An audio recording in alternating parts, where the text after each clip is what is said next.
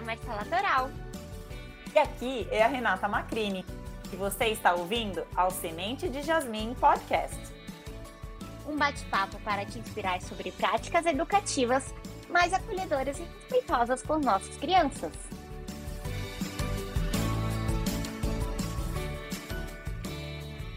No episódio de hoje, vamos falar sobre tempo de qualidade. O tempo é a nossa vida medida de alguma forma. E o tempo é subjetivo. Eu lembro que eu tive um professor na faculdade, Ma, que as aulas dele eram muito boas. As aulas de duas horas pareciam passar em 15 minutos. Mas, em compensação, naquela matéria que eu tinha dificuldade, como parecia que a aula era mais longa. Nossa, sei bem como é. Duas horas que parecem cinco dias. Isso mesmo. Mas a gente não está aqui para falar de tempo contado em minutos hoje. Pois é.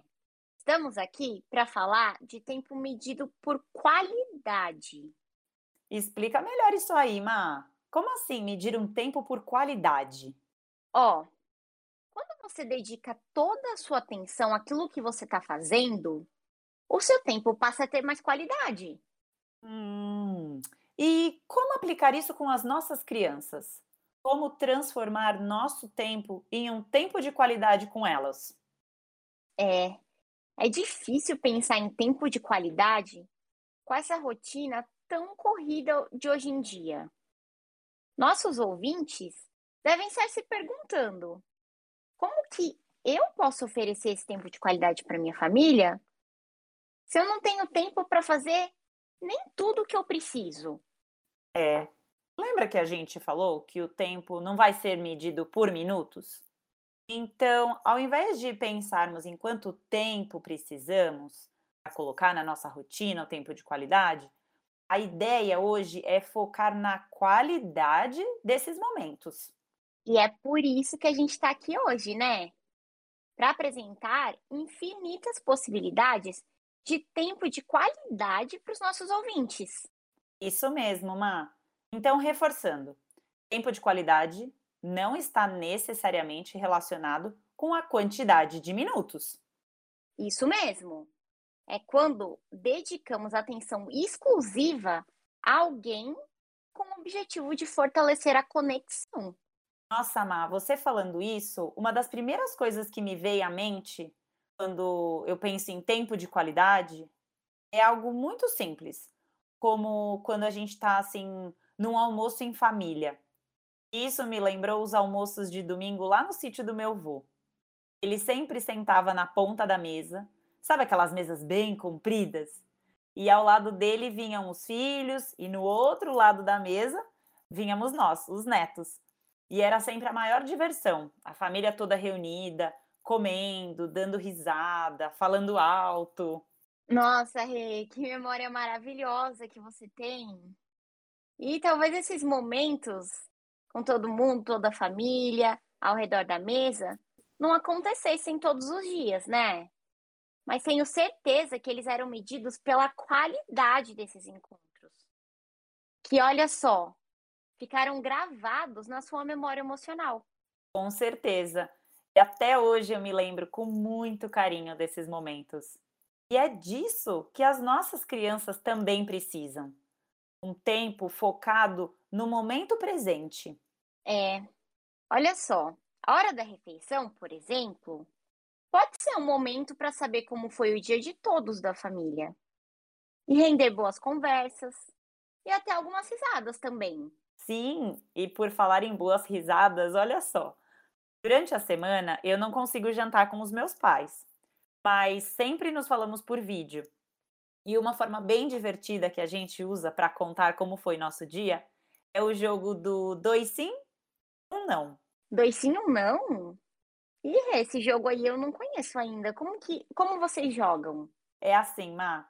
Eu conto duas coisas que aconteceram no dia e uma que não aconteceu. E meus pais tentam adivinhar qual é a que não aconteceu. Depois que eles descobrem, a gente conta os detalhes e acaba sempre dando risada. Então é a vez deles de me falarem duas coisas que aconteceram e uma que não aconteceu e eu tento adivinhar. Olha só, Rê. Se você, que é adulta, se diverte com seus pais, imagina adolescentes, crianças. E esse é um jogo que com certeza dá para jogar durante o jantar. Sem dúvida. Não precisa de nada, além da intenção de se divertir e compartilhar como foi o dia. E até com crianças muito pequenas, podemos brincar, interagir e conversar sobre como foi o dia enquanto jantamos. Afinal de contas, todos os dias elas aprendem alguma coisa diferente. E quando a gente mostra curiosidade nas coisas que elas têm a dizer, elas compartilham com mais entusiasmo o que viveram naquele dia. E sempre lembrando, né, que esse tempo de qualidade é um momento de troca, é um momento de praticar a escutativa. E o adulto também pode compartilhar para que a criança o escute e o conheça melhor. E já que estamos falando da hora da refeição como um momento de tempo de qualidade, Ma, podemos também pensar que ajudar nas tarefas domésticas também pode favorecer essa conexão entre o adulto e a criança. Como, por exemplo, arrumar o próprio lanche, guardar os brinquedos, arrumar a mesa. Tarefas simples que fortalecem os laços. Ah, isso me lembrou o nosso episódio sobre cooperação e como isso empodera nossas crianças, dando espaços para que elas desenvolvam as habilidades de vida com autonomia.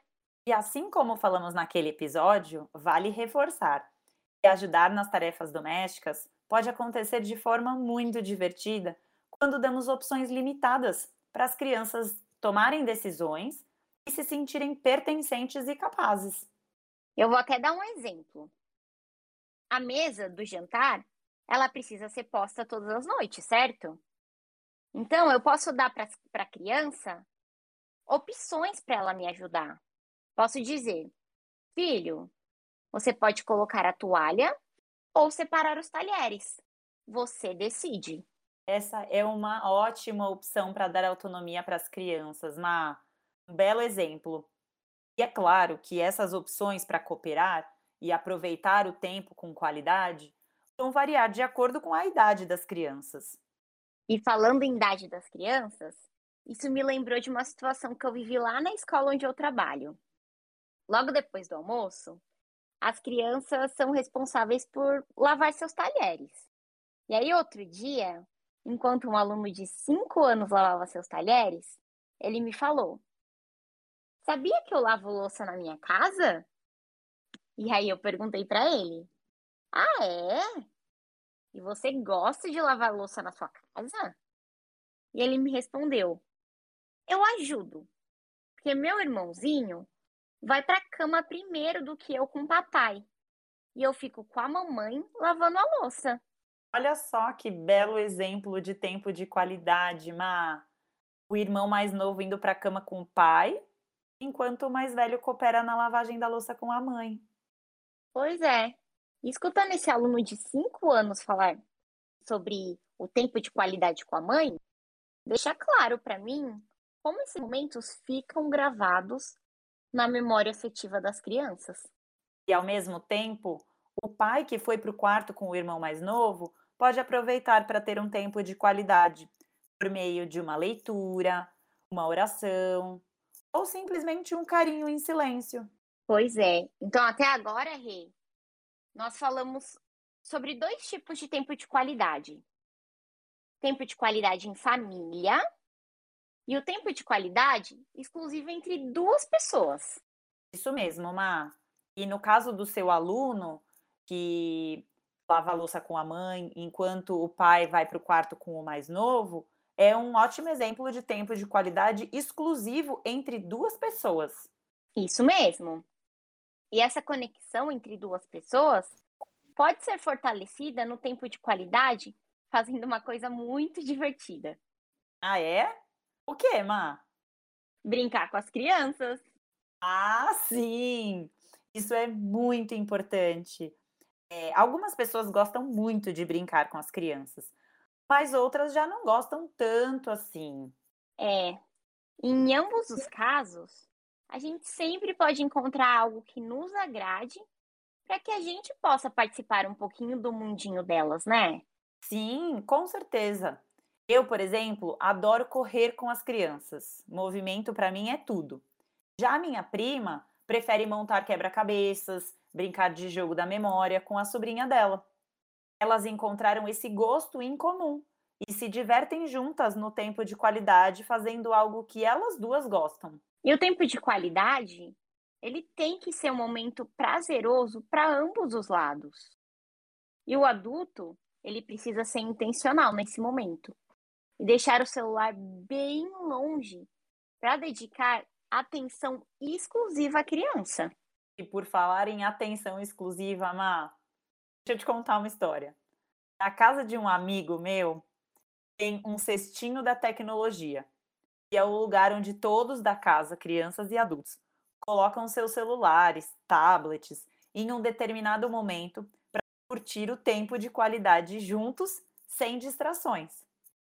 E aí, as crianças inventaram um nome para esse cestinho. É o Papatec. Olha só, o Papatec.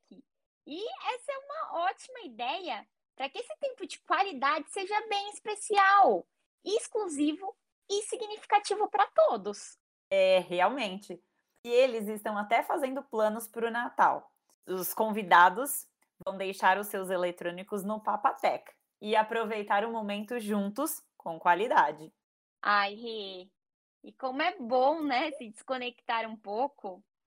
E eu acho que eu vou até me inspirar na ideia do Papatec e tentar fazer isso aqui em casa também no Natal. Vamos ver se dá certo.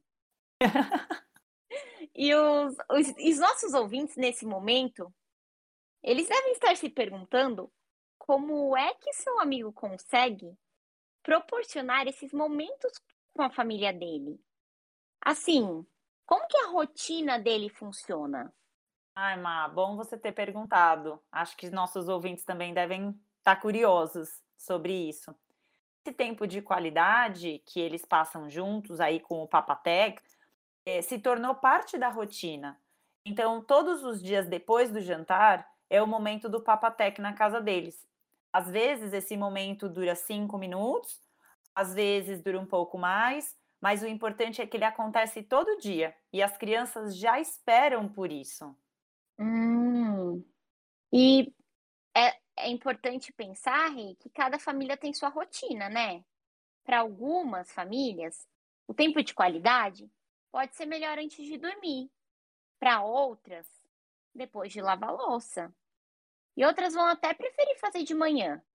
É, e o importante é que seja uma rotina ou seja, que aconteça com consistência. Assim, tanto o adulto quanto a criança podem se preparar para esse momento. E quando eu falo se preparar, eu quero dizer que ambos estarão na expectativa para aquele momento que passarão juntos, o tempo de qualidade. É, e a rotina dos nossos ouvintes, ela pode ser tão corrida quanto a nossa. Então, a gente imagina o quão desafiador pode ser iniciar essa rotina do tempo de qualidade com as crianças. É, pode ser desafiador mesmo, Ma. E como a gente falou, é sempre bom lembrar que é um tempo medido por qualidade e não por minutos. Então, a gente pode adaptar a nossa realidade e ver como o tempo de qualidade se encaixa melhor na nossa rotina, começando com algo bem simples. Um amigo meu, Rê, por exemplo, ele lê um livro para o filho dele todo dia antes de dormir. E isso foi o que coube na rotina e na realidade da família dele. É disso que a gente está falando, Ma. Eu conheço uma família que janta juntos todos os dias sem uso de celular, para aproveitarem o momento e conversarem sobre como foi o dia. Ou seja, o tempo de qualidade ele precisa ser feito de uma forma sustentável. Exatamente. Precisa caber na rotina. Ele precisa se tornar parte da rotina, dentro da realidade de cada família, para que seja saudável e divertido para todos. Pois é, porque quando o tempo de qualidade é feito de forma sustentável, isso acaba sendo incorporado pela família como algo essencial que vai beneficiar os relacionamentos. Isso mesmo, Má. Fortalecer os relacionamentos, cultivando o amor entre os membros da família. No episódio de hoje, discutimos sobre o tempo de qualidade e seus benefícios para toda a família. Entre eles, melhorar a conexão, motivar o amor e estreitar os relacionamentos. No próximo episódio, falaremos sobre rotina. Obrigada pela companhia de vocês, pessoal! Nos vemos no próximo episódio, aqui no Semente de Javim.